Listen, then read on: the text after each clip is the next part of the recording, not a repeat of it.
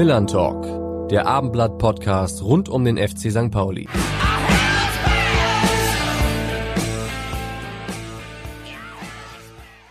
Und damit moin und herzlich willkommen zu einer neuen Ausgabe des Millern Talks. Mein Name ist Alex Berthold und eigentlich wollten wir heute über nachhaltigen sportlichen Erfolg des FC St. Pauli sprechen. Doch nach der Derby Gala gegen den HSV gab es erst das unglückliche Aus im DFB-Pokal gegen Freiburg und dann das über weite Strecken nicht wirklich schöne 0 zu 2 in Bielefeld. Und ja, mein Kollege Carsten Arms, den ich sehr begrüße, äh, war live dabei. Äh, Carsten, wie hast du das Spiel gesehen? Ja, moin Alex, ähm, schön, dass wir wieder zusammen sind. Ähm, ja, es war in der ersten Halbzeit wirklich gut und wenn St. Pauli da das in Führung geht und die Chancen dazu waren ja da, dann äh, kann man wirklich dieses Spiel auch gewinnen, weil dann die Stimmung in Bielefeld gekippt wäre und so wurde man von äh, Minute zu Minute in der zweiten Halbzeit schwächer und hat dann am Ende auch verdient verloren. Mhm. Das Thema Nachhaltigkeit können wir jetzt auf dem sportlichen Bereich so bedingt äh, anwenden, aber wir haben heute zwei ganz tolle Gäste, die sich im anderen Bereich der Nachhaltigkeit sehr gut auskennen und gerade in Zeiten der Energiekrise wird uns ja einmal mehr deutlich gemacht, wie wichtig das Thema ist und ja, auch beim FC St. Pauli wird das Thema äh, sehr intensiv begleitet und ja, wir freuen uns sehr zum einen Franziska Altenrath hier zu haben. Sie ist Leiterin Strategie, Veränderung und Nachhaltigkeit. Ich hoffe, ich war äh, korrekt damit. Franziska, herzlich willkommen. Dankeschön. Und nicht weniger groß ist die Freude, einen Mann bei uns begrüßen zu dürfen, der selbst Journalist war und äh, mit dem es immer sehr viel Spaß macht zu sprechen. Das ist der Geschäftsleiter Wirtschaft Bernd von Geldern. Bernd, auch dir herzlich willkommen. Schön, dass du da bist. Ganz lieb, dass du mich als Journalist bezeichnest. Ich würde mich eher als Eventreporter bezeichnet haben. Das zehn Jahre lang habe ich ja lediglich Fußballspiele übertragen, ähm, habe wenig Hintergrundberichte gehabt. Aber also, du warst doch polyvalent, das wissen wir doch beide. Oh wow. Okay, nehme ich, nehm ich so. Ja, bei Bernd wissen wir ja, dass er immer sehr leidet, wenn der FC St. Pauli verliert. Äh, Franziska, wie ist es bei dir? Ja, man leidet natürlich mit. Ich war tatsächlich auch in Bielefeld und ähm, ja, hatte schon mal schönere Tage. ähm, welche Rolle hat denn der Fußball vor deinem Engagement beim FC St. Pauli bei dir gespielt? Ähm, irgendeinen Bezug zur Sportart gehabt oder selbst gespielt sogar? Äh, das kann ich nicht behaupten. Ich bin allerdings mit Sport groß geworden. Also ich habe selber äh, Basketball gespielt viele äh, viele Jahre. Mein Bruder hat allerdings intensiv Fußball gespielt und so war ich natürlich auch das ein oder andere Mal am Platz und durfte auch Wochenenden mit mit der Bundesliga verbringen. Ähm, aber ich glaube insbesondere in meinem Fall war einfach das sportliche Talent nicht unbedingt gegeben und insofern habe ich es dann auch irgendwann gelassen.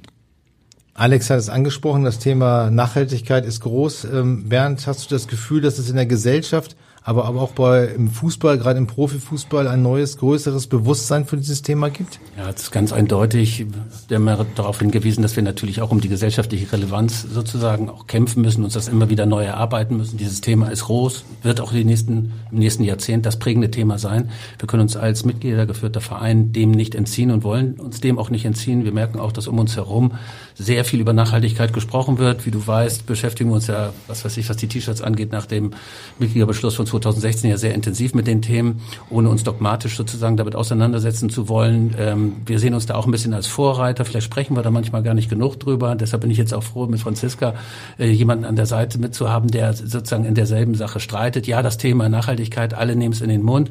Wenn man da mal so ein bisschen die Oberfläche abkratzt, dann sieht man auch, ähm, da wird auch viel geredet und manchmal nicht so richtig viel gemacht. Und äh, dann gibt's dann auch so ein bisschen so diese Bullet Points, die so rausgehauen werden. Und wir versuchen uns da schon in einer besonderen ähm, Professionalität und, und, und Klarheit mit zu beschäftigen. Das ist ja manchmal, was uns vorgeworfen wird, immer dieses Komplizierte und dann nochmal wieder reingehen. Aber ich glaube, dass sich hier absolut für uns auch die Extrameile lohnt, um uns selber zu analysieren, wo stehen wir da. Wir werden natürlich hinsichtlich Katar und des November Breaks auch viel gefragt werden, was tut ihr denn nun? Dann finde ich, haben wir auch die Verpflichtung, transparent und klar zu sagen, was können wir tun, was können wir womöglich auch nicht tun.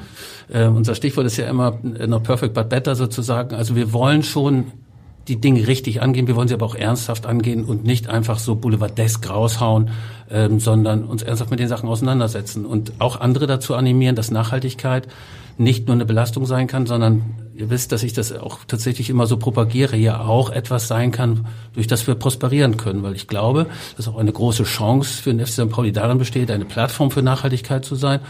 Und wie ich das wahrnehme, sehen unsere Sponsoren das zum großen Teil auch so, dass sie uns gerade was das Trikot angeht beispielsweise die glaubhafte Auseinandersetzung abnehmen. Wir wollen wirklich, wir wollen verstehen, wir wollen es besser machen. Mit Franziska haben wir jetzt sogar noch, noch einen Profi mit dabei. Ähm, also wir nehmen es richtig, richtig ernst und ich nehme auch wahr, dass Nachhaltigkeit natürlich auch bei anderen Fußballvereinen jetzt mehr und mehr in den Fokus kommt. Mhm. Und diesen Profi wollen wir natürlich ein bisschen besser kennenlernen. Äh, wie kam es dazu, dass es dich zum FC St. Pauli gezogen hat? Ähm, erzähl doch mal so ein bisschen was über deinen Werdegang, dass wir dich mal so ein bisschen kennenlernen. Sehr gerne. Ja, ich habe das äh, große große Glück gehabt, dass ich den F. St. Pauli jetzt schon seit äh, knapp zwei Jahren begleite und zwar äh, beratend eben für das für das Thema Nachhaltigkeit und äh, da komme ich eigentlich auch her. Ich habe mich immer für Nachhaltigkeit interessiert, habe ähm, interessanterweise früher für die Automobilindustrie gearbeitet, dann für die Modeindustrie, also habe auch schon einiges ähm, einiges sehen können und äh, habe mich dann eben viel damit auseinandergesetzt, wie ist es denn eigentlich mit mit Konsum, mit Wirtschaft und mit Nachhaltigkeit und wie äh, können eben diese diese Themen auch Hand in Hand gehen. Und bin dann eigentlich immer mehr darauf gekommen, dass hinter Nachhaltigkeit eben vor allem auch Qualitätsdimensionen stecken. Ne? Also Qualität für den Menschen, für die Gesellschaft, für unterschiedliche Anspruchsgruppen. Und äh, das war eben auch einfach das, äh, das Thema, das mich eigentlich nicht mehr, nicht mehr losgelassen hat. Und dann haben wir angefangen, ich gemeinsam mit einer äh, Freundin und äh, dann eben auch Mitgründerin eben zur Nachhaltigkeit zu beraten. Also Unternehmen, dabei zu begleiten, überhaupt erstmal zu verstehen, was ist ihr Fußabdruck, also was sind die negativen Auswirkungen, die sie haben auf den, auf den Planeten, auf die Gesellschaft, aber was ist auch ihr positiver, was sind die positiven Auswirkungen, die sie eben auch haben mit den Produkten, die sie anbieten, den Dienstleistungen, den Arbeitsplätzen, die sie generieren äh, und so weiter. Und daraus haben wir dann eben Methoden entwickelt, um Nachhaltigkeitsstrategien ähm, zu bauen. Was uns dabei immer äh, besonders wichtig war, war eben die, die Partizipation von möglichst äh, vielen Menschen. Denn letztendlich ist das, was wir mit Nachhaltigkeit behandeln, eben das, was gesellschaftlich äh, wünschenswert ist und erstrebenswert. Und dafür braucht es eben unterschiedliche Sichtweisen, denn auch innerhalb von Nachhaltigkeit gibt es extrem viele Zielkonflikte, die man eben auch immer wieder miteinander irgendwie aus, ausloten und verhandeln muss. Und diese, diese Beratung ähm, ist dann eben auch äh, oder durfte dann eben auch anwenden beim FC St. Pauli und äh, so sind wir eigentlich äh, zusammengekommen und als ich dann eben die Chance äh, dieser Position äh, eröffnet hat, ja, dann habe ich eigentlich auch gar nicht wahnsinnig lange nachgedacht. Mhm. Sie, äh, du sprachst an Automobilindustrie, Modeindustrie, auch Tourismus, glaube ich, äh, warst du aktiv. Welche Parallelen gibt es aus diesen Bereichen zum Fußball und wo sind die Unterschiede? Genau, Tourismus ähm, war eben unser Kernfokus, äh, unsere Zielgruppe für äh, das Unternehmen, das wir gegründet haben. Ähm, da haben wir eben insbesondere oder zunächst angefangen, ähm, Unternehmen aus dem Bereich Tourismus zu beraten. Und ich glaube, die Parallele ist eben, dass äh, beide, beide Industrien, beide Bereiche haben eben erstmal einen sehr, sehr großen ökologischen Fußabdruck. Also es ist ähm, eben verbunden mit Ressourcen, äh, Ressourcenverbrauch, mit äh, jeder Menge Kriterien, die man da berücksichtigen äh, muss und ähm, haben aber gleichzeitig gleichzeitig eben auch wahnsinnig viele tolle positive Auswirkungen. Und ich glaube, das ist wirklich so das, äh, das verbindende Element und das immer wieder herauszuarbeiten und dann aber auch ganz konkret zu überlegen, was sind denn eigentlich auch Zielstellungen, langfristige Zielstellungen, die man sich äh, geben kann und was sind die ganz konkreten Maßnahmen auf dem Weg dahin, die Meilensteine, eben diese Operationalisierung von den Zielen hin zu ähm, ganz konkreten Schritten. Ich glaube, das ist etwas, was in beiden Bereichen eben nicht nur bezogen auf Fußabdruck und negative Auswirkungen, aber eben vor allem auch immer mit Hinblick Hinblick auf, was leisten wir denn eigentlich, was ist unser Beitrag äh, zu gesellschaftlichem Wandel ähm, verhandeln muss. Bernd, das Thema Nachhaltigkeit ist sehr so vielschichtig. Wir haben es schon besprochen, gerade auch im Fußballverein, wenn man sich entschließt, sich dem Thema anzunehmen, wo fängt man da eigentlich an?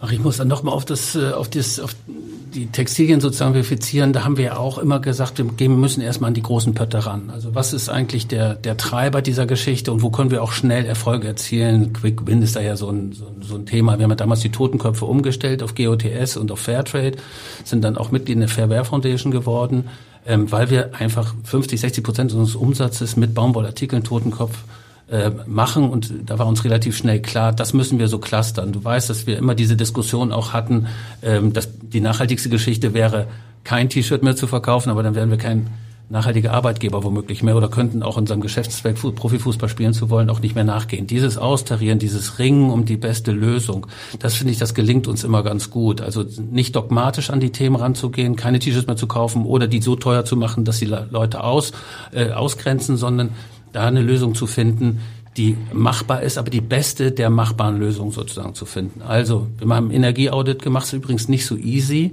weil die Datenlage bei allen Fußballvereinen schwierig ist. Ich war in der letzten Woche in Allianz Arena in München, die waren sehr, sehr transparent. Wir waren, ich war mit in Freiburg, habe mich übrigens über das Spiel wahnsinnig gefreut, wie wir dort aufgetreten sind. Äh, nicht, dass Bielefeld jetzt sozusagen als letzter Eindruck bleibt. Ähm, habe aber auch gelitten, ehrlicherweise in Freiburg. Ähm, alle sind sehr offen, alle sprechen über dieses Thema Rasenheizung. Äh, alle sprechen über das Thema Beleuchtung des Rasens. Wir kriegen das ja auch nicht wegdiskutiert. Wir halten ein Stadion vor für 17, leider nur 17, vielleicht werden es auch mal wieder mehr, Heimspiele. Das heißt, wir haben mit einem, einem einem ökologischen Thema zu tun, was wir relativ durch ein Energieaudit schnell geklustert kriegen. Rasenheizung ist ein Thema Wärme. Ähm, um, Umrüstung auf LED, wie doll ist das eigentlich, wie hoch ist der Effekt? Es gibt ja manchmal so diese Regel, das Flutlicht sei nun der Allestreiber, das ist nun mal nicht so. Ich glaube, damit muss man auch mal abräumen. Ähm, das Stromnetz in Hamburg geht nicht deshalb in die Knie, weil wir das Flutlicht an, anschalten. Ähm, und das haben wir versucht jetzt mal zu analysieren. Also erstmal Energieaudit, dann eine Beratung in der Haustechnik, weil das Stadion ist das Kernthema für uns.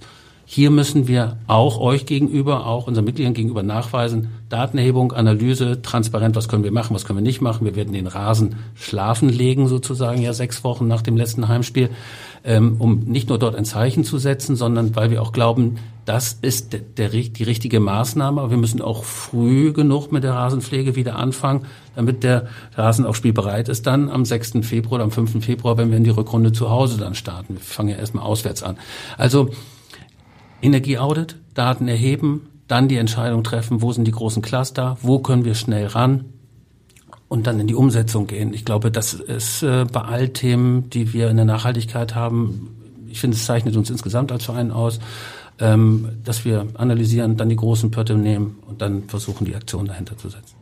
Franziska, als du angefangen hast, hast du dir sicherlich erstmal ein Bild gemacht, wie es bei St. Pauli um das Thema Nachhaltigkeit steht. Was hast du vorgefunden? Was ist schon richtig gut gewesen und wo hast du Ansatzpunkte gesehen, wo du auch als erstes ansetzen wolltest?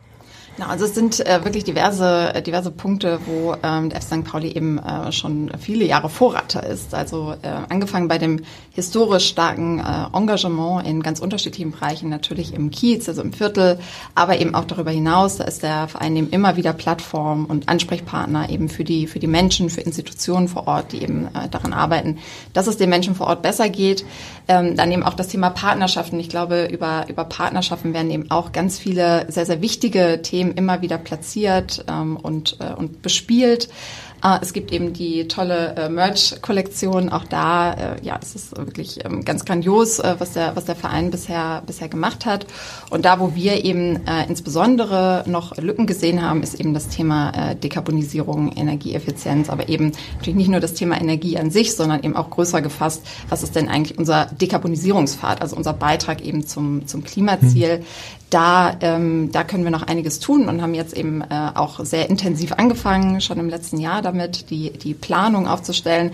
Da muss man natürlich auch sagen, das ist auch mit Investitionen äh, verbunden und mit großen, großen Kosten für äh, einen Verein, der eben ja wie eigentlich jede Organisation gerade auch aus einer wirklich äh, signifikanten Krise kommt.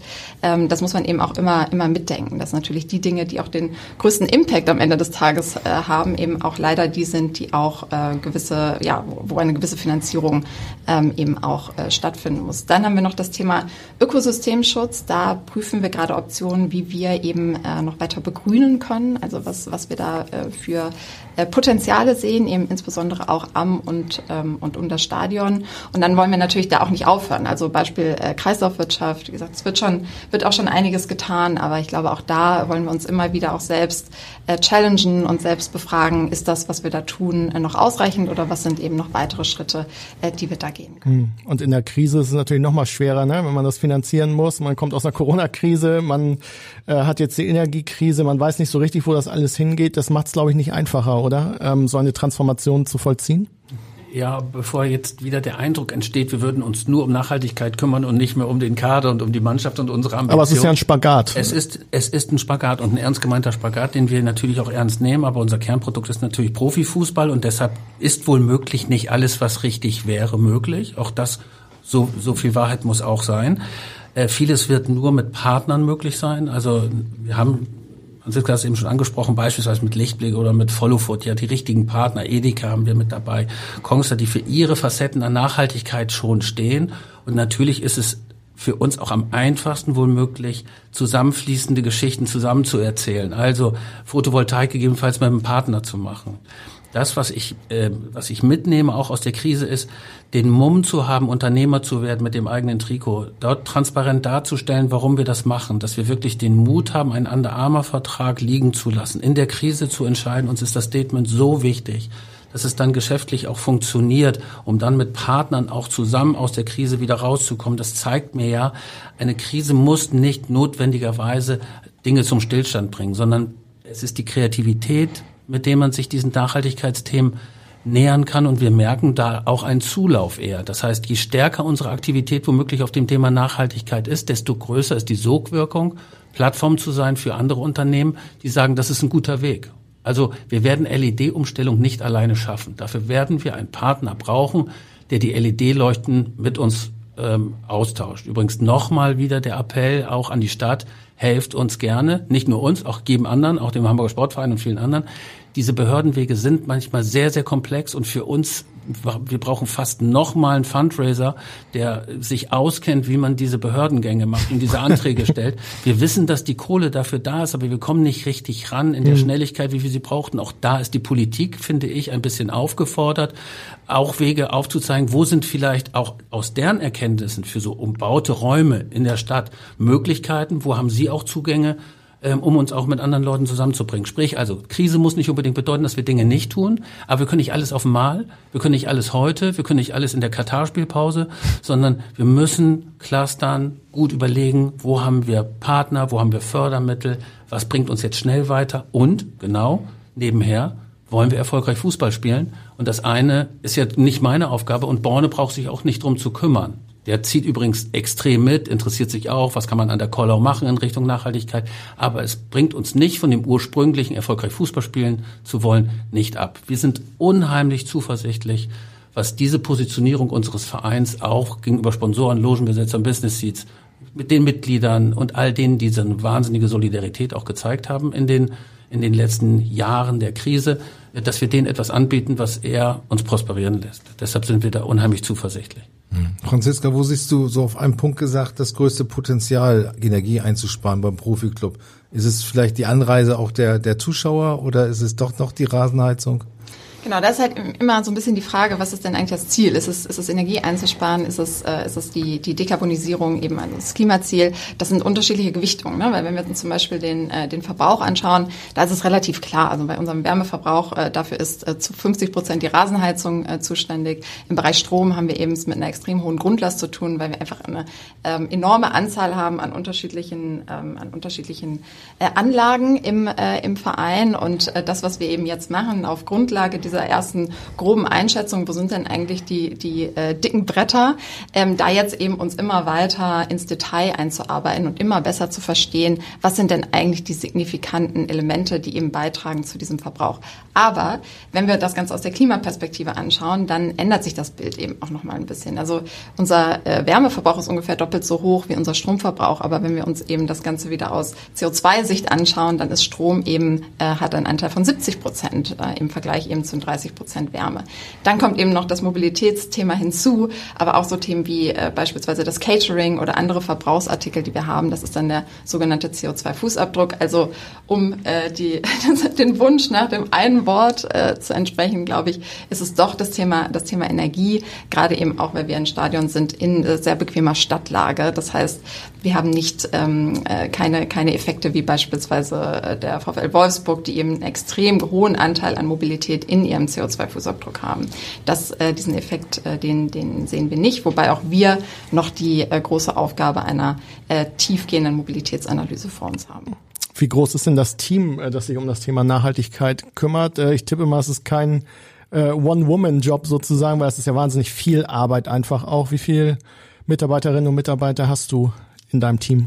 Genau, also wir sind äh, wir sind tatsächlich ein, ein Team. Ich glaube, alleine wäre das äh, wäre das nicht zu schaffen. Aber ähm, also wir sind äh, fünf Leute in meiner Abteilung. Aber ähm, da ist es auch nochmal wichtig zu sagen, dass nicht äh, meine Abteilung sich um die komplette Nachhaltigkeit im Unternehmen äh, kümmert, äh, denn es ist wirklich ein äh, absolut abteilungsübergreifender Job und äh, wir haben es eigentlich, wie ich finde, sehr smart geregelt äh, in der Organisation. Das Thema ist eben von der von der von der Steuerung und von der Koordination ähm, dieser Strategie liegt es bei mir. Die Verantwortung liegt aber ganz oben auf der äh, Präsident, äh, auf der, äh, im Präsidium und wird dann eben äh, verteilt auf die unterschiedlichen Fachbereiche, je nachdem eben, äh, wo auch die, äh, die großen Impact-Hebel dann liegen. Ne? Das heißt, wir, unser Ansatz ist eben nicht zu sagen, wir versuchen das irgendwie von einer Abteilung alles, äh, alles machen zu lassen, sondern viel mehr bauen wir Kapazitäten und Fähigkeiten in den unterschiedlichen Fachbereichen auf, sodass wir die ermöglichen, die empowern, eben ihren Beitrag zu leisten zu unseren Zielen. Mhm. Ist, glaube ich, ein ganz wichtiger Faktor. Also das heißt, beispielsweise Stadionbetrieb liegt ja bei mir und der Bereichsleiter ist Tiag Röhrs, der muss sich ja auch damit identifizieren. Das heißt, die Taktik machen wir im Präsidium sozusagen, die Beratung macht Franzi. Und dann gehen wir in die Fachbereiche, um die auch abzuholen, was dann die Umsetzung äh, angeht. Weil wir brauchen natürlich auch eine Durchlässigkeit und ein Verständnis bis zum Greenkeeping. Ja, Im Greenkeeping beispielsweise, um das nochmal zu ergänzen, Rasenheizung oder auch Beleuchtung des Rasens, haben wir jetzt monitort, wie viel Niederschlag haben wir, wie ist die Außentemperatur, was ist die Prognose des Wetterberichtes für die nächsten Tage, zu was muss ich jetzt, ähm, müssen wir uns entschließen sozusagen, die Rasenbeleuchtung zu machen, jeder einzelne Rasenbeleuchtungswagen hat einen eigenen Stromzähler. Wir monitoren das mit Vorhersagen so genau, wie es nur irgend geht. Im Übrigen da schon muss man immer bei dem Thema Nachhaltigkeit auch in Vorleistung gehen, so ein bisschen. Also man muss erstmal diese Datenerhebung erstmal organisieren. Ja.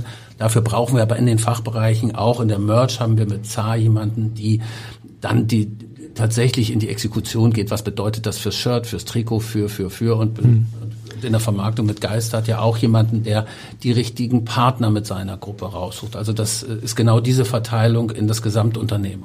Und von dort kommen eben auch Impulse. Also ähm, wir haben eben das Commitment äh, im Präsidium, aber eben die Impulse, was können, was, wo sind denn überhaupt die, äh, die Potenziale, was sind all die Dinge, die wir noch besser machen können, die kommen eben auch von diesen ExpertInnen aus den unterschiedlichen Fachbereichen. Und da mhm. sind wir wirklich sehr dankbar für, dass äh, eben die Motivation und das Engagement in der Belegschaft für das Thema Nachhaltigkeit so unglaublich hoch ist. Großes Thema ist ja auch das immer das Reisen der Mannschaft äh, zu den Auswärtsspielen ins Trainingslager etc. Ähm, wie sensibilisiert sind inzwischen denn die Spieler, ähm, was das Thema Nachhaltigkeit angeht? Also ich kann sagen, das Thema ist natürlich bei jedem 25-Jährigen auf der Tagesordnung. Das ist nicht, dass wir mit Spielern zu tun haben, die nun völlig blind durch die Gegend laufen. Ich musste auch immer sagen, es gibt auch ja nicht immer den Fußballer. Ja? Wir haben keine Spieler, die 12 Millionen verdienen im Jahr und abgeschottet in der, in, in, rechts der Isar in einer Villa leben und wo keiner mehr rankommt. Also, sondern das sind ganz normale Leute, die durchs Viertel gehen ja, Jackson Irvine ist ja das beste Beispiel dafür, der sehr genau wahrnimmt und auch in die Mannschaft ausstrahlt, welche Wichtigkeit das hat, wie die Belastung auch unseres Stadtteils ist durch Profifußball, der ein sehr gutes Gespür dafür hat. Und trotzdem ist es eben so, dass wir gerade unter Corona-Zeiten natürlich auch zusehen mussten, dass der Gesundheitsschutz der Mannschaft natürlich auch ein sehr wichtiger ist. Und du weißt es auch, wenn du in der angespannten Phase 2021, 21, 22 zu viele Ausfälle hast, wohl möglich in deiner Mannschaft, die du nicht kompensieren kannst, dann rutschst du in der Tabelle in eine, in eine Region rein, in die du nicht, in, in die du nicht willst. Und das ist wieder mal ein Beispiel auch dafür, wie kriegen wir das, wie kriegen wir das hin? Und ähm, eine Anreise nach Regensburg mit zweimal Umsteigen in, im Zug ist ja heute eine Gefahr für sich schon fast, ähm, wie, wie jeder von uns weiß, der viele Auswärtsspiele äh, sieht. Ähm, das heißt, ja, auch wir chartern manchmal und fliegen mit der Mannschaft. Ähm, und dann kompensieren wir das. Das ist nicht, das ist nicht unser Lieblingsmittel, aber unter Abwägung von Dingen und in aller Transparenz manchmal auch nicht anders, anders zu machen. Also insofern ähm, halten wir damit auch nicht hinter den Berg. Aber ihr könnt euch immer sicher sein, dass wir uns genau darum immer wieder die Gedanken machen. Und um das abzuschließen, wir haben unheimlich mündige, unheimlich erwachsene, unheimlich informierte Fußballer bei uns, ähm, die jederzeit sich bewusst sind, was es bedeutet, äh, dass sie Profifußball spielen und wie ihr Beitrag auch sein kann, sozusagen dieses Thema der Nachhaltigkeit auch, auch nach draußen zu transportieren. Hm. Du hast gesagt, das äh, Flutlichtthema ist so ein bisschen immer äh, ja sofort herangezogen beim Thema Energieverbrauch. Findest du, dass Flutlichtspiele in der aktuellen Energiekrise vertretbar sind? Nürnberg macht jetzt irgendwie um 21 Uhr das Licht aus sozusagen. Auch bei 13 Uhr Spielen sind ja manchmal Flutlichter an. Ähm, ist das noch vertretbar oder kannst du diese Kritik nur bedingt nachvollziehen? Also ich wehre mich einfach immer gegen dieses Pauschale sozusagen, dieses Populistische, da ist Licht an, das ist schlecht. Ich finde auch ein Sommerspiel, wo um 13 Uhr das Flutlicht angeht, das hätte ich dir aber auch vor drei Jahren schon gesagt, das ist einfach Schwachsinn. Ja, Wie ich übrigens in der Allianz Arena gelernt habe, ist äh, die Brillanz des Flutlichts für die UEFA auch noch nicht mal ausreichend von dem, was wir in der DFL haben. Also da muss noch mehr Lux rein. Die haben die Umstellung auf LED gar nicht gemacht vor drei Jahren aus, aus äh, Energiespargründen sondern weil die Brillanz gefehlt hat und weil die Helligkeit, die die UEFA fordert, äh, um das Fernsehbild noch besser zu machen, das notwendig gemacht hat. Also ähm, ich würde, ich, ich, ich werde nicht so pauschal darauf antworten, alle Flutlichtspiele müssen weg. Das müssen wir als Gemeinschaft von 36 Clubs miteinander vereinbaren. Wie hoch ist der Impact? Warum ist das vielleicht auch schlecht, samstags abends nicht mehr zu spielen? Was hat das für einen Einfluss auf ähm, auf das Konsumverhalten, wie können wir trotzdem aufklären und sagen, hey, wir müssen hier was ändern, wir können, das sind Diskussionen, die müssen wir unbedingt führen, aber dann doch bitte auch in der Klarheit und der Transparenz und nicht sagen, Flutlicht per se, nee, müssen wir ausmachen, nee, nur nach samstags 13 Uhr, weil das womöglich auch gar nicht geht im Ruhrgebiet, wenn Schalke, Dortmund, äh, Bochum. Bochum und alle zur gleichen Zeit da spielen und alle dann in verstopften Zügen nicht mehr wissen, wo äh, nicht links und nicht rechts, das wird man wahrscheinlich entzerren müssen. Also das werde ich wahrscheinlich noch zwei, dreimal heute sagen. Wir müssen weg von diesen Dogmen und wir müssen weg von diesen vorschnellen Bums. So, das ist aber schlecht und das darf nicht mehr. Wir müssen über, wir müssen über natürlich darüber reden, ob wir das Essen in den Businessbereichen noch so aufrechterhalten können oder ob Essensrestevermeidung nicht ein Riesenthema ist. Vielleicht müssen wir demnächst auch sagen, es gibt gar kein Essen mehr bei uns. Es gibt nur noch Trinken und, ähm, und, und den Rest können wir irgendwie nicht richtig organisieren. Mhm. Ähm, aber nicht per se ist Buffetessen schlecht oder ist das Allheilmittel, sondern wir brauchen echt anstrengende, ernst gemeinte Diskussionen. Das liegt mir übrigens auch als als ähm, als, als Familienvater irgendwie am Herzen, weil ich habe das natürlich auch. Ey, du kannst du nicht fliegen, Bernd, du kannst du dies, ne, fünf Kinder, Patchwork und alle Fragen und werden groß und das und das. Ähm, und ich will versuchen, denen zu sagen, was wir tun und warum Flutlicht vielleicht nicht das Allheilmittel ist, weil die natürlich auch mit, mit, mit diesen klassischen geht doch nicht und müsste doch und sowas ist manchmal nicht ganz so einfach. Ich finde, man muss aber auch die Verbände dann auch mitnehmen, auch UEFA, FIFA. Ich glaube, wenn du der UEFA jetzt vorschlagen würdest, Champions League nur noch zu Tageslichtzeiten, dann würden die, glaube ich, Schnappatmung kriegen und äh, um ihr Geld fürchten. Ähm, wie weit, inwieweit muss das von ganz oben auf mitgetragen und vorgelebt werden? Und bleibt gar nichts anderes übrig, als das so zu tun, wie wir das tun und dadurch Druck auszuüben. Ich glaube, wir können nicht von den entrückten Funktionären in der UEFA oder FIFA verlangen, jetzt sozusagen uns zugewandte Entscheidungen zu treffen. Warum sollten sie auch? Die, die wohnen in Katar. Ja, äh, die, die, die äh, liebäugeln mit, mit, mit Putin und, und die WM 2018 ist ja nicht umsonst hingegangen. Also von denen jetzt zu verlangen, womöglich, weil der aufgeklärte Westen jetzt sagt, hey, jetzt müssten wir aber, ich glaube, das wird schwierig. Ich, ich habe das, ich bin jetzt seit sechs Jahren beim FC St. Pauli. Ich habe immer dann ein gutes Gefühl, wenn wir erstmal vor unserer eigenen Tür ordentlich durchkehren, die Dinge machen und siehe da, der eine oder andere kriegt das mit. Ja, die RBI kriegen wir jetzt Anfragen vielleicht von Altona, vielleicht vom ETV, vielleicht arbeiten wir mit denen zusammen oder Babelsberg, vielleicht mit Athletik Bilbao mal oder ja, wir, wir haben schon auch eine Kraft, eine Plattformkraft, dass das mitgenommen wird oder dass gefragt wird, äh, wie damals bei der ersten US-Tour, dass der Borussia Dortmund dann gefragt, warum macht ihr das nicht so wie, wie St. Pauli? Also so die Leute kriegen mit, was wir machen, finden es cool und fragen auf ihren Mitgliederversammlungen womöglich, ey, warum geht das bei denen und warum geht das mhm. eigentlich bei uns nicht? Das ist, glaube ich, einfacher, als darauf zu warten, dass Infantino äh, irgendwie äh, geläutert wird und sagt, ah, wir müssen jetzt hier aber müssen wir da mal richtig ran. Ja. ja. Und da haben wir ja mit der, mit der DFL wirklich äh, großes Glück, weil da eben auch das Thema Nachhaltigkeit eben extrem äh, priorisiert äh, wird, eben schon seit, seit einigen Jahren, aber eben auch besonders intensiv in den letzten Monaten. Es wurden eben Nachhaltigkeitskriterien erarbeitet, die eben ab, nächster, ab nächstem Jahr Lizenz, äh, lizenzrelevant sind, lizenzierungsrelevant. Und ähm, da ist eben auch die, äh, ja, die Sensibilisierung extrem hoch und ähm, die Rückmeldung äh, auf, auf die Rückfrage der Vereine, wie wir das jetzt machen mit dem Flutlicht, war eben auch extrem positiv. Es wurde eine Befragung durchgeführt, die dann ähm, das Ergebnis hatte, dass eben 50 Prozent der Tagesspiele schon äh, nur noch mit äh, Flutlicht äh, gemacht werden. Aber auch in diesen 50 Prozent ist dann eben jetzt äh, in jedem Fall immer äh, vorher nochmal zu diskutieren, ist das denn wirklich äh, notwendig? Und ich glaube, so können wir auf jeden Fall die Potenziale, die es für Einsparungen gibt, ähm, nutzen und da einfach äh, voranschreiten, äh, gemeinsam eben und immer in Absprache mit der DFL. Obwohl wir auch da tatsächlich sagen, wir brauchen mehr Schnelligkeit. Wir brauchen brauchen mehr Tempo. Da sind wir auch eher diejenigen, die immer wieder darauf hinweisen, wir können eigentlich mehr. Wir würden diese Lizenzierungskriterien werden wir auch, sag ich mal, erreichen vor der Zeit und würden uns da häufig auch vom Profifußball mehr Tempo wünschen, mehr Einsicht, dass es jetzt dringlich ist, ähm, weil ich sag mal, wenn es nachher allgemein gut ist und man nur noch der Kiste hinterherläuft, dann ist es auch nicht gut, sondern wir haben einfach und die Bundesliga insgesamt, weil ja immer sonst gesagt wird, Stars und wie ist das mit der Auslandsvermarktung? Was wir liefern können, ist auf jeden Fall ein sehr nahbares, nachhaltiges, super tightes Wettbewerbsprodukt. Ähm, und daran müssen wir arbeiten, aber dafür müssen wir auch vorne im Zug sein nicht? und nicht nur äh, gesellschaftlichen Diskussionen hinterherlaufen. Das hm. würde ich würdest, würdest du da auch eine eine finanzielle äh, Belohnung sozusagen für äh, die Vereine fordern, die die dann Vorreiter in der Hinsicht sind? Also mehr Fernsehgeld zum Beispiel für besonders nachhaltig äh, wirtschaftende Vereine? Ja, dann bist du schnell bei der Frage, was ist jetzt nachhaltig wirtschaften? Nicht? Und wer beurteilt das eigentlich? Nach welchen Kriterien ist das? Ähm, ich würde mir mehr wünschen, äh, Beratungsleistung zur Verfügung zu stellen oder Leistung, die äh, politische Lobbyarbeit bedeuten könnte, was ist mit Fördergeldern. Also sozusagen, dass die 36 ein Beratungsinstitut bekommen. Wie könnt ihr euch dem Thema nähern? Es ist ja so, dass wir zum Teil äh, andere Bundesligisten und Zweitligisten, die rufen bei uns an, ey, wie macht ihr das denn?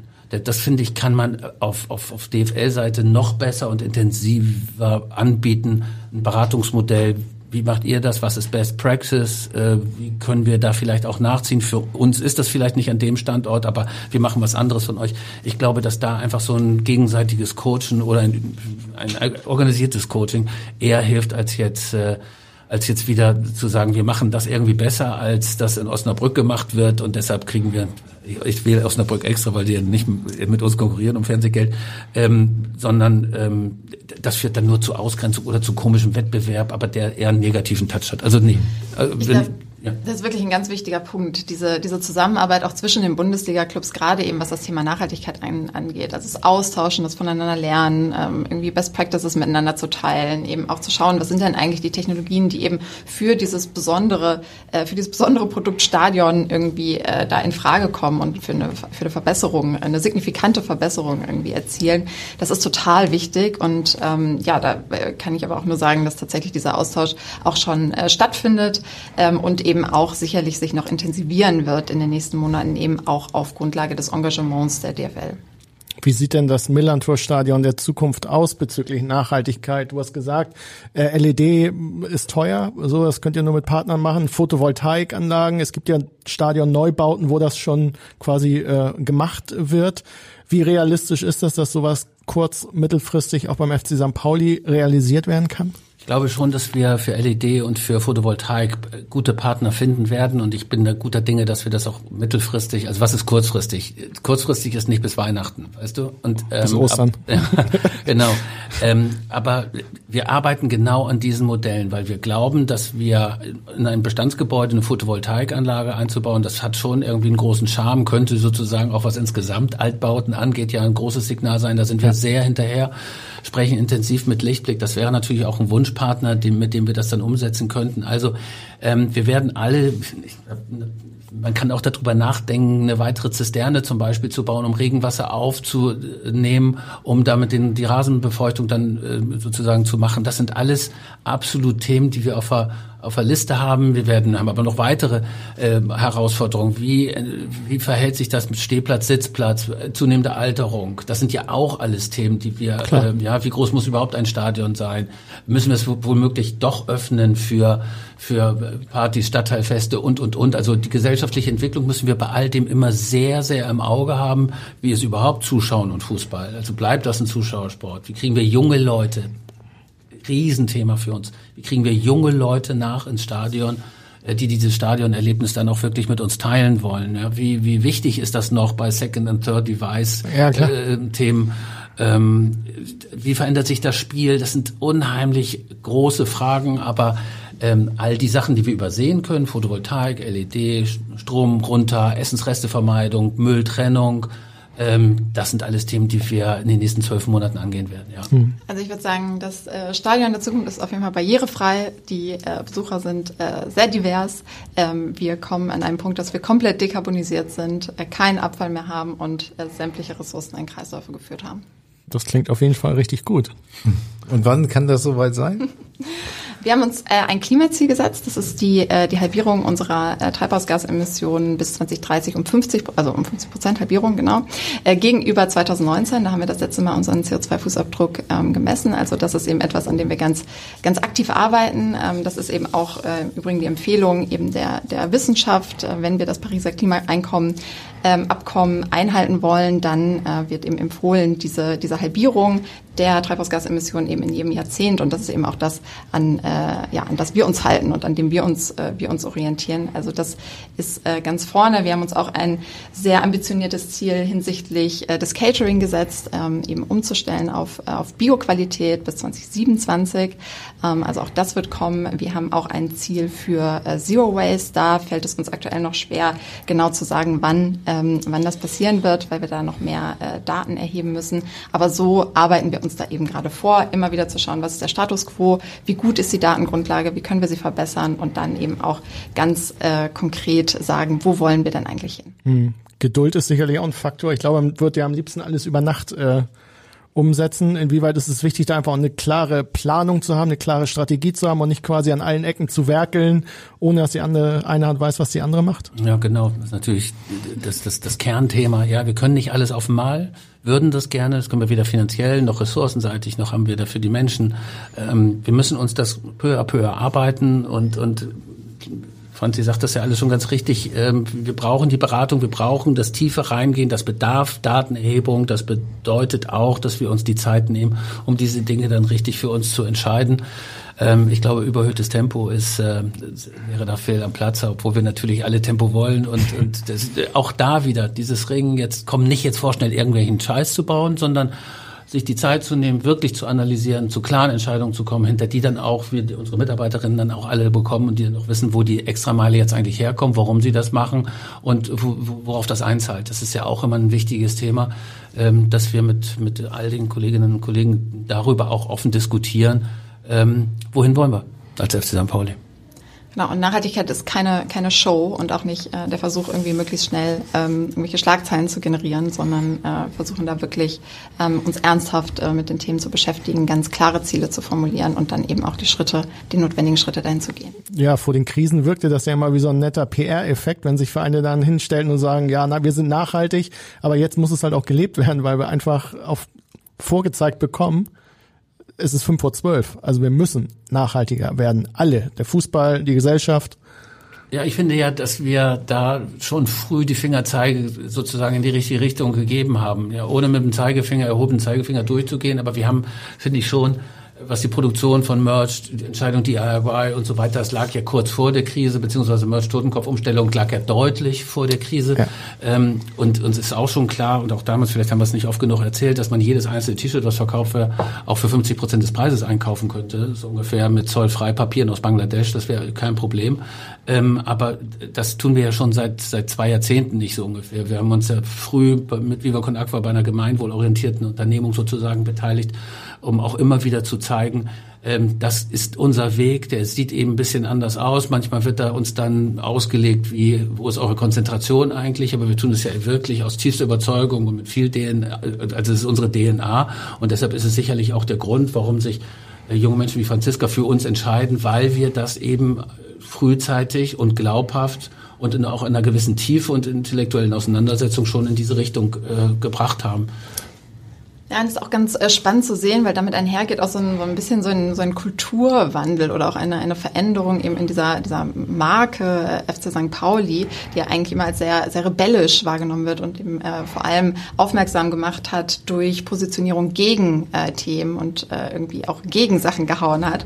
Und äh, peu à peu bewegen wir uns eben mehr hin zu der Rolle eines Aktivisten, ähm, eben auch Sachen zu verändern, aktiv äh, Gestaltungsräume äh, uns suchen und dort dann eben auch ähm, Dinge verändern. Da auch zur Ergänzung, also die Vermarktung zum Beispiel haben wir ja 2019 auch zurückgeholt. Das war auch ein aktives Entscheiden, selber aktiv zu werden. Ähm, da mussten wir ja auch Werbung um junge Talente machen. Wir haben ja nicht die alte Vermarktung einfach übernommen und integriert, U-Sport oder Sport 5 heute, sondern haben ja auch junge Leute angeworben, denen wir auch ein Konzept hingelegt haben. Wo wollen wir eigentlich damit hin? Wie wollen wir Vermarktung im Jahre 2025 eigentlich gestalten? Welche Partner wollen wir? Und damals schon relativ früh an, als erste Entscheidung einen fossilen Anbieter sozusagen auszutauschen und, und nicht mehr weiter zu verlängern, um peu à peu diese Schritte zu gehen. Ähm, und, und die werden natürlich auch weiterhin. Was ist mit hartem Alkohol? Was ist mit Sportwetten? Was ist, was ist, was ist? Da haben wir einen klaren Plan für, aber auch der ist nicht heute umsetzbar. Aber Vermarktung bei uns sind 20 Leute, die wissen, wo wir insgesamt mit der gesamten Geschichte hinwollen, identifizieren sich damit. Und das meine ich auch mit der, mit, mit der Bindung von Talenten. Natürlich kommen heute 25-Jährige zu uns und fragen im Bewerbungsgespräch, was tut ihr denn nun wirklich, Bernd? Ja, oder Franziska wird diese Diskussion führen. Und da wird man schon sagen müssen, was man denn wirklich tut. Also das interessiert uns schon deshalb, weil wir natürlich auch die jungen Leute, die es umtreibt, ja auch gern gewinnen wollen und sozusagen in unsere Strategie auch integrieren wollen. Hm. Wer sind die anderen Vorreiter im deutschen Profifußball? Uwe Göttlich hat mal hier im Podcast gesagt, dass 1899 Hoffenheim ähm, einiges in, in dieser Richtung tut und vielleicht ein Vorreiter ist. Ähm, wo, wo seht ihr noch andere Vereine, die weit vorn sind in der Hinsicht? Macht ja einen Herr Wagner, Stefan Wagner bei, bei Hoffenheim, mit dem wir uns auch häufig treffen, äh, weil ich auch finde, dass in Hoffenheim wahnsinnig was passiert. Bis bin despektierlich darf ich sagen, die verfügen natürlich auch über andere Mittel, als wir es tun. Ähm, diesem, sagen wir, diese Null-Müll-Spieltag ist ja sogar Stadion-Namensgeber in, in Hoffenheim. Ähm, es ist ein tolles Beispiel dafür auch, wie man womöglich auch an unbequeme Rechte ran muss. Auch das könnte ja etwas sein, was wir unseren Mitgliedern irgendwann mal sagen müssen. Wenn du so ein großes Invest eines so großen Partners haben, um auf ein nächstes Level zu kommen, dann werden wir womöglich auch mal wieder diskutieren müssen. Ich will jetzt nicht sagen Stadionnamen, das ist ja nun bei uns das Tabuthema. Ja. Aber ähm, womöglich sozusagen auch darüber zu diskutieren, wenn wir den nächsten Schritt machen wollen, Kreislaufwirtschaft ist zum Beispiel etwas, wenn wir das unter DIY mal nicht mehr können, den nächsten Schritt. Wir wollen aber Textilien einsammeln, wir wollen aus eingesammelten Textilien, womöglich aus dem Stadtteil, da können auch gerne HSV-Trikots mit rein, wollen wir womöglich ein neues Polyester machen, um die Trikots für die nächste Saison zu machen. Dafür müssen wir womöglich Kästen aufstellen rund um das Millantor, um das dann zu fabrizieren. Das werden wir selber aus uns selber heraus nicht schaffen. Dann kriegt man es unter DIY womöglich nicht hin. Dann muss vielleicht doch irgendwann mal ein großer Ausstatter, der es dann aber kapiert hat, wieder zurückkommen zu uns, um diese nächsten Schritte dann mhm. zu gehen. Also so perspektivisch gucken wir ähm, sozusagen, äh, gucken wir da drauf. Hm, mit welchen Vereinen gibt es noch Austausch? Auch vielleicht im internationalen Bereich gibt es da was, wo ihr sagt, oh, da könnten wir uns ein bisschen was abgucken oder die machen es cool. Ähm, du willst jetzt auf die diejenigen, die nur ein Trikot beispielsweise so äh, tragen oder also im internationalen Vergleich haben wir wenig Gespräche. Das muss ich sagen. Hm. Ich bin wahnsinnig froh, fünf Stunden in der Allianz Arena von dem dortigen Geschäftsführer in Mut durchgeführt worden zu sein, der uns wirklich jede Facette da gezeigt hat, wie die das angehen ähm, hat, braucht Bayern München ja keine Angst vor uns zu haben. Also in, wir haben in Freiburg sehr viel darüber gesprochen, wie sie Catering organisieren, wie das neue Stadion aufgesetzt ist, wie hoch sozusagen die Leistung ihrer Photovoltaikanlage ist, haben das nach Hause gespiegelt. Ähm, wie unsere Planungen da aussehen, wie viel Eigenversorgung wir machen können, auch darüber, wie sieht die Rasenpflege im Winter aus. Das ist in Freiburg ein anderes Thema als bei uns wohl möglich, weil die viel höhere Ambitionen haben womöglich sind die Sonnenscheindauer ist in Freiburg auch noch eine andere als bei Ein bisschen höher, bam, bam. ja. ja. Aber ähm, eigentlich, äh, eigentlich sind es, ist es tatsächlich Hoffenheim und was das Gebäude angeht, was aber auch auf der grünen Wiese steht äh, in München, ist auch ein unterschiedliches Herangehen, ob ich mitten im Stadtteil natürlich so ein Stadion betreibe mit all den Vorteilen, die man hat, oder Klar. ob man irgendwo in Unterföhring äh, so ein Thema hat. Äh, da kann man auch übrigens Müllentsorgung viel einfacher machen. Das imponiert mir übrigens in Hoffenheim wahnsinnig. Die sammeln den gesamten Spieltagsmüll ein und schmeißen den danach auf den Parkplatz und sortieren dann aus. Das finde ich schon irgendwie herangehen. Auch in München wird das gemacht. Da wird auch der Spieltagsmüll nochmal übersortiert. Natürlich kann man da auch sagen, es gibt so viele Dokumentationen über die Mülllüge. Ja, wie viel ist dann wirklich dann äh, wird wirklich recycelt? Was ist recycelbar? Ist die erste Banderole um einen Joghurtbecher herum dann eigentlich der, der noch geht und die zweite Schicht ist es dann schon ja. nicht mehr? Ähm, also bevor, weißt du, dann bist du auch an so einem Punkt. Wir könnten auch den Spieltagsmüll jetzt übersortieren lassen. Das ist ein gutes Signal. Ich würde das auch befürworten. Aber wenn der Effekt natürlich null ist und null null, ja, dann brauchst du es dann eigentlich auch nicht zu machen. Und das sind eigentlich so die Themen, die wir so auch beherzt auch mit euch, mit, mit, mit der Öffentlichkeit mal diskutieren wollen. Ähm, wir würden das alles gerne machen, auch mit Partnern, aber es muss dann irgendwie auch Sinn ergeben. Und der Austausch zwischen den, äh, zwischen den Vereinen ist tatsächlich sehr gut. Es gibt da ähm, eben Gruppen und Gesprächszirkel von den Menschen, die eben für Nachhaltigkeit insbesondere verantwortlich sind bei den Vereinen. Das heißt, da gibt es wirklich eigentlich mit jedem Verein äh, Austausch äh, regelmäßig, äh, der stattfindet. Also über, über Trikots und, und, und T-Shirts und so haben wir ja schon lange gesprochen. Ähm, wie kommt ihr dabei voran, auch andere Fanartikel noch äh, nachhaltiger produzieren zu lassen? Also beginnt A, ist Reduzierung des, des Angebots immer ein Thema für uns. Ja, wir müssen einfach immer wieder gucken, dass wir reduzieren, reduzieren, reduzieren. Wir haben mittlerweile für jedes Produkt wissen wir, wo wir da stehen und, und ob wir es noch nachhaltiger machen können. Ähm, da haben wir sozusagen auf, auf jedem Fanartikel eine Analyse für uns. Die Frage ist dann, wenn der zu belastend ist, tauschen wir ihn aus, schmeißen wir ihn raus, verkaufen wir ihn einfach nicht mehr. Schlüsselanhänger ist für uns nicht relevant, womöglich muss es den nicht mehr geben, wenn er zu belastend wäre. Aber dafür haben wir ja eine große, Merch ist ja eine relativ große Firma in, im Verein, wirklich hervorragende Spezialisten, die sich das Produkt für Produkt für Produkt angucken ob es besser geht, ob man es besser rausnimmt. Ähm, es ist immer das Ringen um die richtige pragmatische Lösung dabei, ähm, die, die uns da antreibt oder auch diejenigen, die sich damit äh, tagtäglich befassen. Verändert sich die, das Kaufverhalten der Fans auch? Passt sich das an? Wollen sie mehr digitalere Sachen? Also, keine Ahnung, die Sammelkarte auf Pappe vielleicht ist nicht mehr so angesagt, sondern man will vielleicht eher was Digitales haben oder welchen, welche Entwicklung nimmst du da wahr, was, was Fanartikelverkauf angeht?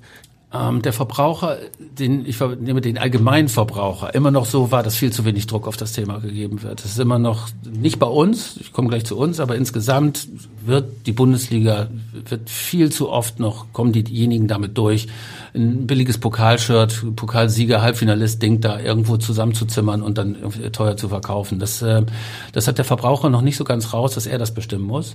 Ähm, wir, deshalb haben wir ja auch den Verbraucher nicht gefragt, sollen wir das jetzt auf GOTS oder Fairtrade umstellen, sondern wir haben das getan aus Überzeugung und ich weiß, dass unsere Kunden und Kunden und Fans das irgendwie auch richtig finden. Ähm, 2021, 2022 war das beste Jahr in der Merch sozusagen, sowohl in Umsatz als auch Ertrag außerhalb des, äh, des Erstligakäses 2010, 2011, aber war ja auch noch das 100-Jahre-Thema mit dazu. Also ähm, wir wähnen uns, um das sozusagen im Ergebnis auf, den, auf dem richtigen Weg. Und, ähm, mindestens der Vorverkauf, die war damals im Dezember, waren wir 17. in der Tabelle, das sah ziemlich trostlos aus, ehrlicherweise. Und dann 10.000 Dinger äh, zu verkaufen, ihr habt das ja wirklich sehr nett auch begleitet immer, das hilft auch, ehrlicherweise, wenn man gute Nachrichten Nachrichten mal rausbringt und äh, nicht immer schwierige Nachrichten. ähm, also wenn man mal gute Nachrichten, damit kann man sowas auch unterstützen. Und das hat uns gezeigt, dass die Geschichte, die wir erzählt haben, mit DIY verstanden wurde von unseren Leuten und die, von unserer Peer Group. Was uns ähm, aber, sag ich mal, umtreiben sollte, ist, dass wir das auch noch bundesweit erzählen, dass wir noch in andere Bereiche reinkommen und sagen, das ist es, so sehen wir das um auch, das habe ich vorhin schon gesagt, vielleicht auch ein bisschen Druck mehr auch auf die Mitgliederversammlungen zu geben, wo das noch nicht so ernsthaft betrachtet wird. Und damit meine ich nicht immer die kleineren Vereine, die irgendwo 500 Trikots einkaufen müssen. Damit meine ich schon die großen, äh, die die Kiste hier ziehen müssen, ne, die 50.000 äh, Pokaltrikots verkaufen. Hm. Das heißt, Schal und Trikot ist immer noch angesagt oder muss man sich da auch breiter aufstellen, um auch jüngere Leute wieder für Fanartikel zu begeistern, weil vielleicht trägst du den Schal dann ja doch nicht mehr oder? Nee, können wir überhaupt nicht, können wir überhaupt nicht so sehen. Ähm, ist eher so, dass wir, wir haben ja auch die Preise angehoben und anheben müssen für die Totenkopfteile von 19 auf 25 Euro, dass das völlig klaglos und ohne Stückzahlreduzierung sozusagen angenommen wurde. Nee, kann ich überhaupt nicht bestätigen. Ähm, das sind auch diejenigen Sachen, die immer gut gelaufen sind sozusagen, ähm, sind auch jetzt noch da. Das, was eben zugenommen hat, ist tatsächlich natürlich der Anteil an Teamsport, der ja immer klassischerweise bei uns relativ gering war. Und natürlich durch, durch das eigene Produkt und durch die eigene und das eigene Unternehmertum, ähm, das sieht, ist der Anteil einfach gewachsen und daher kommt sicherlich auch ein Umsatztreiber. Mhm. Wie verkauft sich denn die zweite Generation des, des DIY-Trikots? Wolltest du noch eben was ergänzen? Ähm, also das Einzige, was ich noch ergänzen würde, ist, dass wir da auch eben die Verantwortung nicht auf den, äh, also, also auf den Konsumenten ähm, abwälzen, abwälzen dürfen. Also wir müssen da einfach, äh, einfach vorangehen und mutig sein und eben die Schritte gehen, die wir eben aus, ähm, aus unternehmerischer Sicht ähm, eben äh, zum einen sinnvoll finden, aber eben auch mit Aspekten der Nachhaltigkeit einfach immer wieder, immer wieder versehen. Und das war das, was du auch am Anfang angesprochen hast, Bernd, eben das Thema relevante Produkte ähm, zu gestalten. Da gehört eben heute auch einfach Nachhaltigkeit dazu und dann wird sich da der, ähm, die Nachfrage auch einstellen.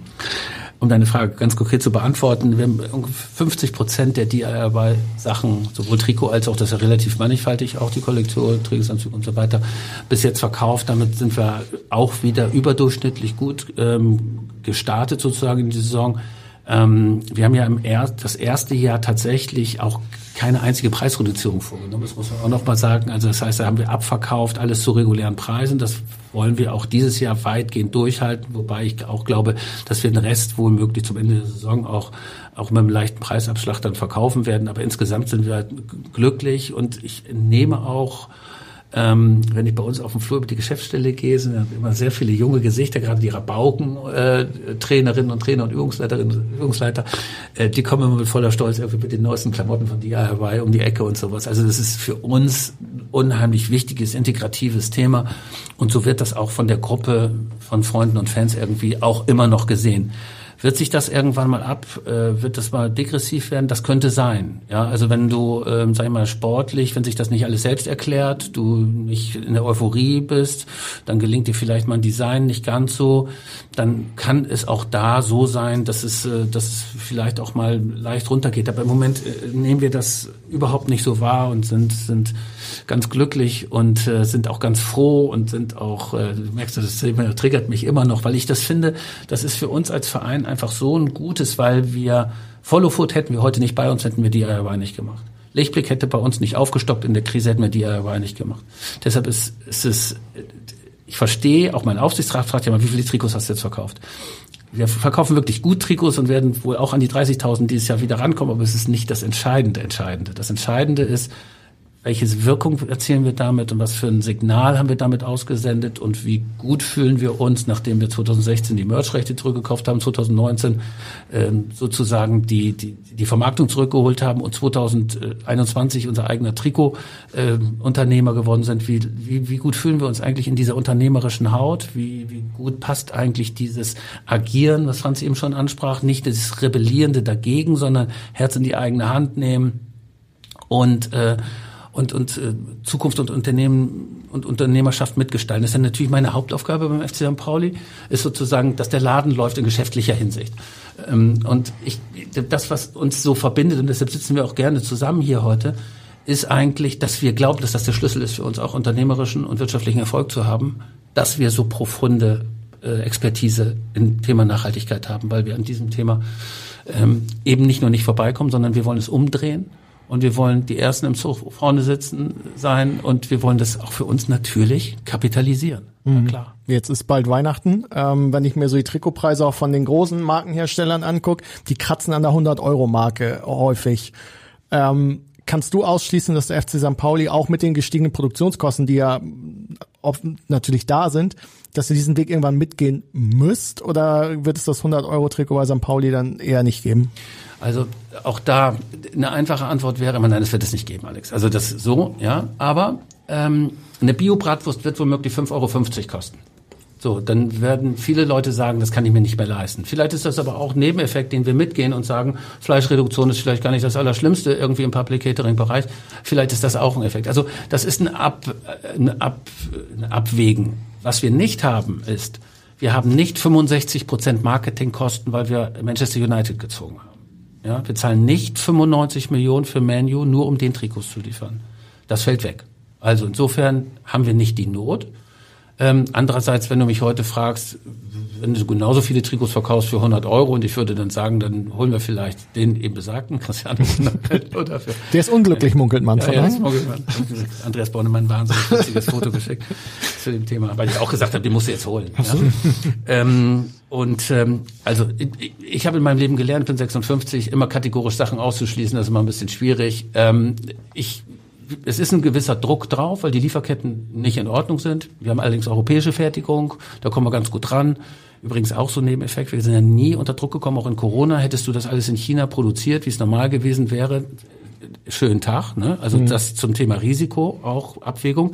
Stell dir mal vor, du machst DIY und der einzige Verein in Deutschland, der damit an der Armour-Klamotten noch die ersten zwei Spieltage mitmacht, weil du die Trikots nicht rangekriegt hast, das sind wir. Das wäre verheerend ja, gewesen. Ja, so. absolut. Also haben wir auch ein paar richtige Entscheidungen getroffen. Ähm, jetzt bin ich wieder ins Ausschweifen gekommen, aber nein, 100 Euro sehe ich überhaupt nicht. Und ich meine auch, mich selber zitieren zu dürfen, wenn ich gesagt habe, es muss eigentlich, ein Trikot muss eigentlich Nikolausgeschenk sein und muss nicht das Hauptweihnachtsgeschenk werden. So, und äh, dabei bleibe ich eigentlich, das habe ich damals schon unter den Football-Zeiten propagiert.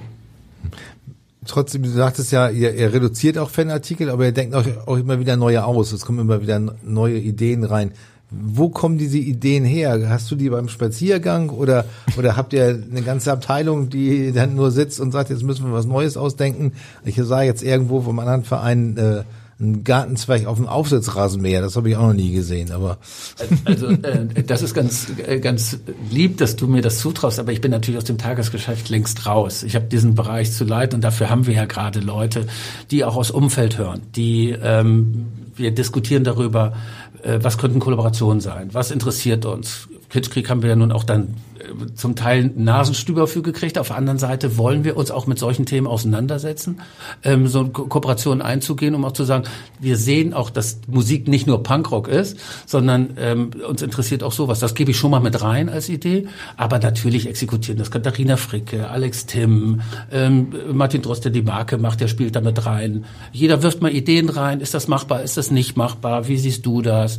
Ähm, wir wollten zum Beispiel mh, wir wollten zum Beispiel ein viertes Trikot spielen dieses Jahr. So, das haben wir jetzt abgesagt, weil wir nicht dieses Statement setzen wollten, ein viertes Trikot zu spielen. Wir hatten eine super Idee dafür, so wie Oz auch so eine super Idee ist. Die kommt aber halb aus der Fangemeinde, halb haben wir mit Zar jemanden, die da sehr nah dran ist, ähm, aktiv, AFM und so weiter, die da sehr genau reinhört. Deshalb haben wir die Geschichte auch so akkurat erzählt. Mit Oz und Grabpflege und, und, und, und auch die Spende zur Seite tun und auch die Autorität zu haben von den Mitstreitern von Oz sozusagen, die daran mitgearbeitet haben und die uns auch geholfen haben, ähm, die Inszenierung zu betreiben mit dem Sprayen und mhm. so weiter. Also das ist, das hat für sehr viel Kraft bei uns und damit habe ich am allerwenigsten zu tun, ehrlicherweise. Also Musik, Kultur, äh, Benny Adrian, der da drum ist, äh, Melzer, der jetzt häufiger mal zu uns kommt zum Fußball, der hat auch eine Meinung zu Kochartikeln oder was weiß ich. Wir haben eben sehr, sehr dynamisches Umfeld die, und jetzt mit Oke noch hauptamtlichen Präsidenten, der auch sehr viele Impulse übrigens reinschmeißt. Und das müssen wir irgendwie eher organisieren und strukturieren als dass es uns daran mangelt, äh, Ideen von außen reinzukriegen. Gleichwohl haben wir auch einen professionellen Designer mit Chris Ernst, der das Trikot natürlich macht, denn es muss ja auch noch ein Trikot sein. Ich weiß noch, als wir das erste Mal unser Trikot gezeigt haben, die war die Enttäuschung groß, dass es ein Trikot ist. Ähm, also man, man denkt ja, der FC St. Pauli macht jetzt irgendwas, und, aber das habe ich dir auch gleich gesagt, es wird weiterhin zwei Armlöcher und äh, ein Loch für den Kopf haben. Ähm, das ist nun mal die Spielkleidung. Also, aber an, an, an, an äh, Ideen um uns herum, nein, da mangelt es überhaupt nicht. Ich habe ja damals auch mal gesagt, man müsste eigentlich eine Brauerei bauen und man müsste eigenes Bier brauen und man müsste nach Amerika und England Bier exportieren. Würde man heute auch anders drüber nachdenken vielleicht, aber 2018, als wir das erste Mal in den USA waren, war das auf jeden Fall ein dickes Thema. Also insofern nein, Ideen, es ist eher ein Ideenüberschuss, den wir versuchen zu organisieren. Hm. Es gibt ja auch Vereine, die so an NFT-Modelle gehen, so mit digitalen Sammelkarten und so. Ist das was, was für euch ein Thema ist? NFT wird ja sozusagen um uns herum als sehr kritisch an. Ja, habe ich in der Fanszene bei euch auch wahrgenommen. Ja, genau. Ähm, das würde mich jetzt eigentlich nicht so total davon abhalten, wie das schon oft heute gesagt worden ist, eine echte Auseinandersetzung damit müsste dann aber auch ein Mehrwert sein und da muss uns auch wirklich was einfallen, als jetzt, sag ich mal, die so, so Sammelbilder da bei uns jetzt als NFT, das sehe ich irgendwie nicht so. Ähm, insgesamt interessiert mich aber neue Blockchain-Technologie natürlich ein wichtiges, könnte ein wichtiges Thema sein, auch um Lieferketten zum Beispiel zu überprüfen. Das ist ja immer, es wird immer so reduziert. Ähm, NFT ist dann gleich so dieses eine Sammelbild, wo die dann, wir müssen das würde ich mir fast wünschen, ein bisschen innovativer, ein bisschen digitaler, ein bisschen frischer. Das stünde uns noch überdies ganz gut. Mhm. Und äh, aber NFT als Produkt sehe ich eigentlich bei uns in, in keiner wirklich sinnhaften Anwendung. Ist vielleicht auch ein ganz, äh, ganz gutes äh, Beispiel, um, um auch nochmal zu zeigen, wie eben auch äh, teilweise Ideen eben reinkommen und eben auch äh, irgendwie Expertise von, äh, die wir eben auch im und um den Verein haben, eben dann in äh, konkrete Prozesse geht. Wir haben zum Beispiel einen Digitalisierungsbeirat, der eben aus ExpertInnen aus den Bereichen ähm, eben entsteht und die treffen sich eben regelmäßig und beraten dann auch solche Themen und bringen auch immer wieder Impulse rein. Genau das Gleiche haben wir auch mit dem Kiezhelden Spendenbeirat, die eben dazu beraten, wie verteilen wir denn Spenden, die wir einnehmen für soziale Projekte. Ähm, die bewerten dann eben die Projektanträge und, und schauen dann, wo, wo fließt das Geld rein. Mm, und genau dasselbe planen wir eben jetzt auch für den Ökologiebereich. Auch da haben wir äh, eben sehr, sehr viel Know-how äh, im Verein und wollen das natürlich auch nutzen und wollen eben die Menschen, äh, die sich gut mit den Themen auskennen, auch noch näher an äh, das, das Management von Nachhaltigkeit äh, bringen. Hm. Ähm, du hast es angesprochen, Trikots verkaufen sich weiterhin sehr, sehr gut, auch andere Merchandising-Artikel. Insgesamt, wie, wie kommt der Verein durch die, durch die gesamten Krisen? Ähm, wie, wie hat sich die, äh, wie hat sich das letzte Geschäftsjahr dargestellt? Letzte Geschäftsjahr, also das hatte ich ja auch schon in meiner Hoffnung sozusagen vor einem Jahr hatte ich das ja schon mal so ein bisschen gesagt, dass wir glauben, dass wir uns in der Krise ganz gut aufgestellt haben, dass wir ähm, eine hohe Solidarität äh, erfahren haben von Sponsoren, von Logenbesitzern, von Dauerkartenbesitzern, von den ganzen Fans drumherum, von den Käufern von Merchandising-Artikeln, dass wir uns eigentlich so wähnten, dass wir richtig aufgestellt sein würden für ein Jahr ohne Corona. Das zeigt sich jetzt auch. Also wir sind, glaube ich, das kann man so sagen von der Tendenz her, überraschend gut wieder rausgekommen aus all dem. Ich hoffe, dass Oke dann auch die entsprechenden Zahlen dann auf der Mitgliederversammlung am 17.12. dann auch vorstellen kann. Ähm, die sind sehr ermutigend, das kann ich vielleicht schon so andeuten oder recht ermutigend. Und ähm, also insofern, ähm, das merken wir jetzt auch in den ersten drei Monaten diesen Jahres. Ähm, es hat eine, es hat eine echte Dynamik und und äh, der Verein wird äh, schlägt sich wirtschaftlich wirklich sehr sehr gut.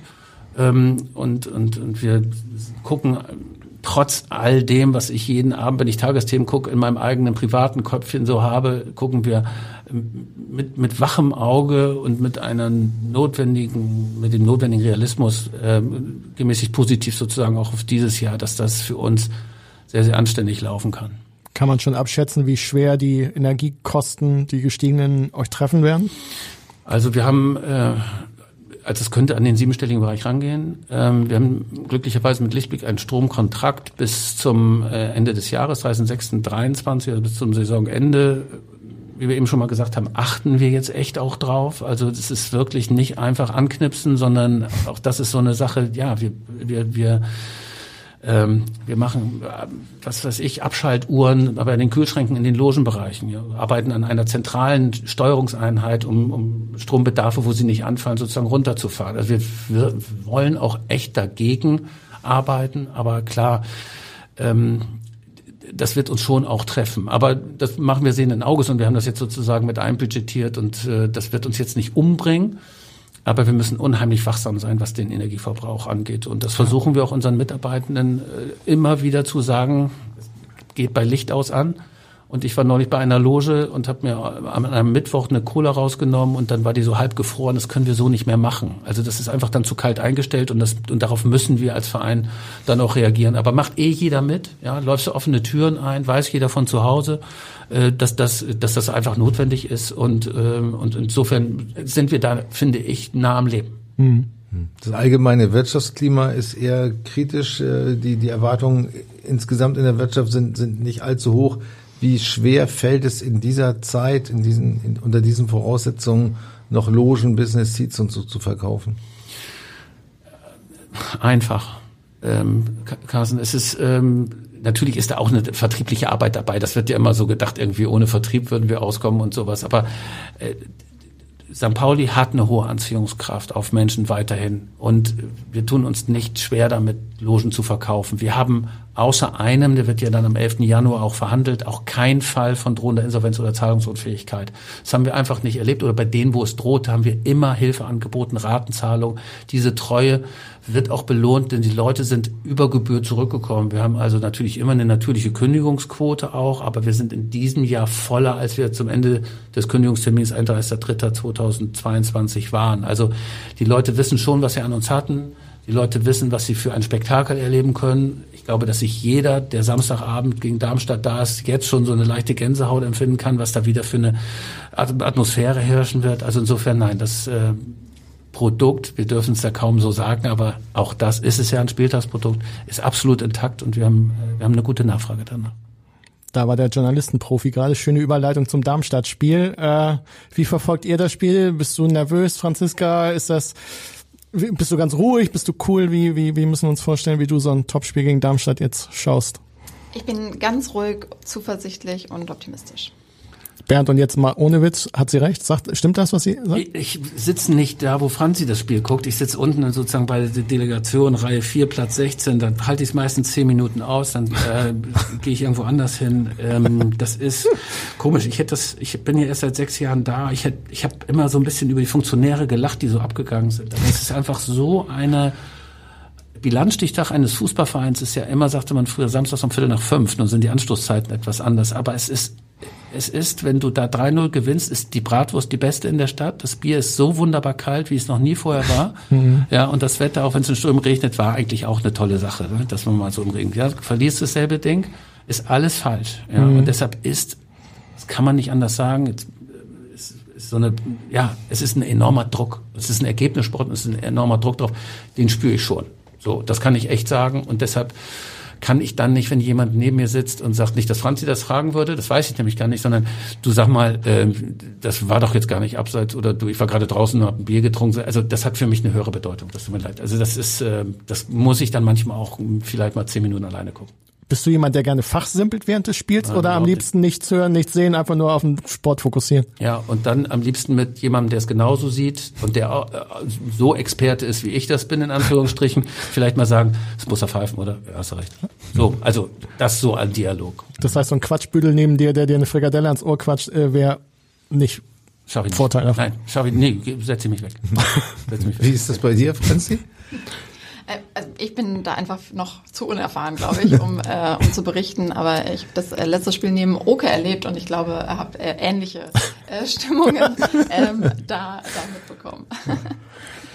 Ja, Optimismus äh, haben wir jetzt gelernt, äh, ist angebracht in vielen Bereichen, auch im Sport hoffentlich bald wieder. Äh, Bernd Franziska, vielen Dank, äh, dass ihr da wart. Hat sehr viel Spaß gemacht, war sehr interessant. Vielen Dank. Ich danke auch, ganz danke, herzlich. dass wir hier sein durften. Ja, Carsten, und wir hören uns wieder noch einmal vor dieser unsäglichen WM-Pause, vor dem Spiel gegen Holstein Kiel, Nordderby. So sieht's aus. Und dann äh, haben wir erstmal Podcast-Pause oder wir überlegen uns was für die Zeit. Da fällt uns bestimmt was ein. So lange können wir unsere Hörer nicht äh, allein lassen. Ja, finde ich auch. Das wäre eine Qual und wir sind schon gequält mit einer Winter-WM, finde ich. Von daher genau. müssen wir nicht noch andere Qualen hier äh, verursachen. Ja, Carsten, vielen Dank auch an dich. Ich sage auch vielen Dank an und, alle. Äh, ja, vielen Dank für euer Interesse. Bleibt gesund und bis zum nächsten Mal. Tschüss. Weitere Podcasts vom Hamburger Abendblatt finden Sie auf abendblatt.de slash podcast.